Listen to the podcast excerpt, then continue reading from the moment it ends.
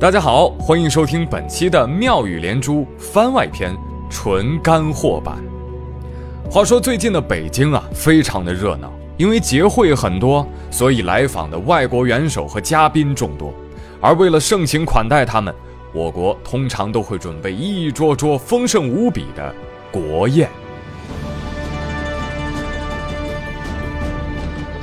各国元首和政府首脑来华访问。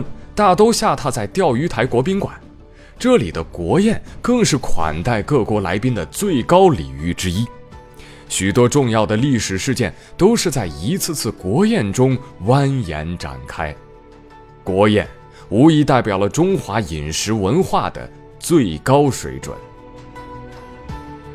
首先，在食材上，国宴所有的食材和原料都有固定的渠道和严格的审核标准，比如蔬菜。从培育到采摘，全程有专门负责的人进行监控，而且必须是有机蔬菜，不能有任何化学肥料。此外，国宴所有食材必须从原产地精选而来，如白菜，只选取三寸半高、叶绿肉厚的白菜，还要去掉菜棒；燕窝非泰国的官燕不用；鱼翅不是南海产的一级群翅不上桌。金丝小枣也只能用烙陵产的。上好的食材需要工艺精湛的大厨才能发掘食材本身的味道，因此国宴师傅就成了核心所在。国宴师傅共有一百六十名，在厨师领域，他们个个都是响当当的存在。这些厨师来自五湖四海，除了政治素质高外，文化素养要求也高，除了掌勺功夫之外，还要能知晓多个风俗文化，会烹饪全国各地名菜名点，根据服务对象的不同进行变化。食材和大厨都已到齐，那接下来就是制宴环节。国宴师傅会根据不同客人制作不同的菜式，但一般而言啊，国宴标准为四菜一汤。加上冷盘、点心、水果，无一不是制作精美雅致。钓鱼台国宴上的主菜有家喻户晓的开水白菜，有耳熟能详的狮子头，也有穷尽山珍海味的佛跳墙、草菇蒸鸡和鲜蘑菜心等。那以开水白菜为例，这道菜虽然听上去朴实无华，然则尽显上乘的做菜功力。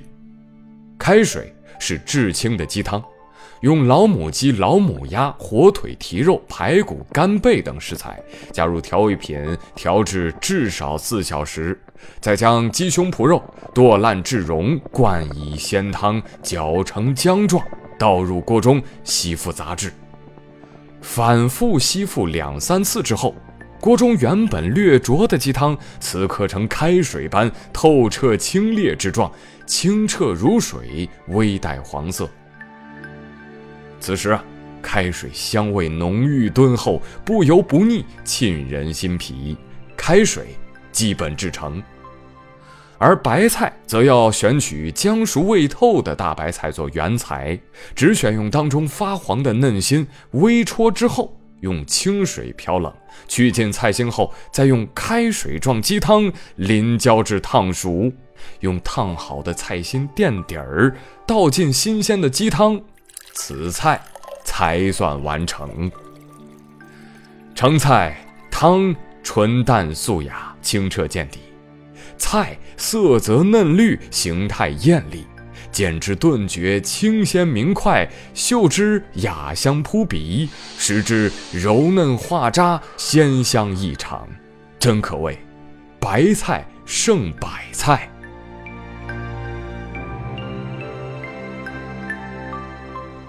再说狮子头，作为国宴名角儿，也是周总理最喜爱的一道菜，因其形态丰满，犹如雄狮之首而得名。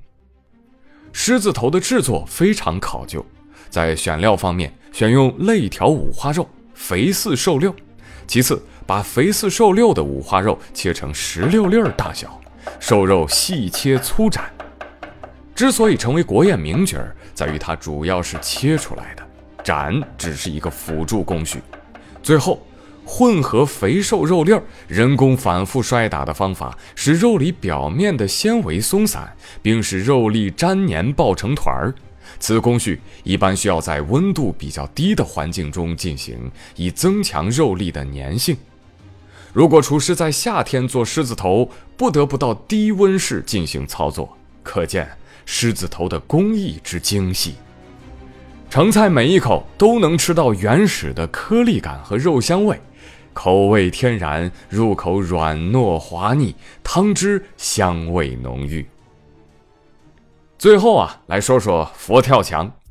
佛跳墙又名福寿全全家福，相传啊，起源于唐代，是中华传统美食的集大成之作，集山珍海味之精品于一中，精心烹制。开坛飘香，味道鲜醇，因诗“坛起荤香飘四邻，佛闻气禅跳墙来”而得名。佛跳墙既有各种食材共同的荤味，又保持各自特色，在煨制过程中几乎没有香味冒出，反而在煨成开坛之时，香气直入心脾。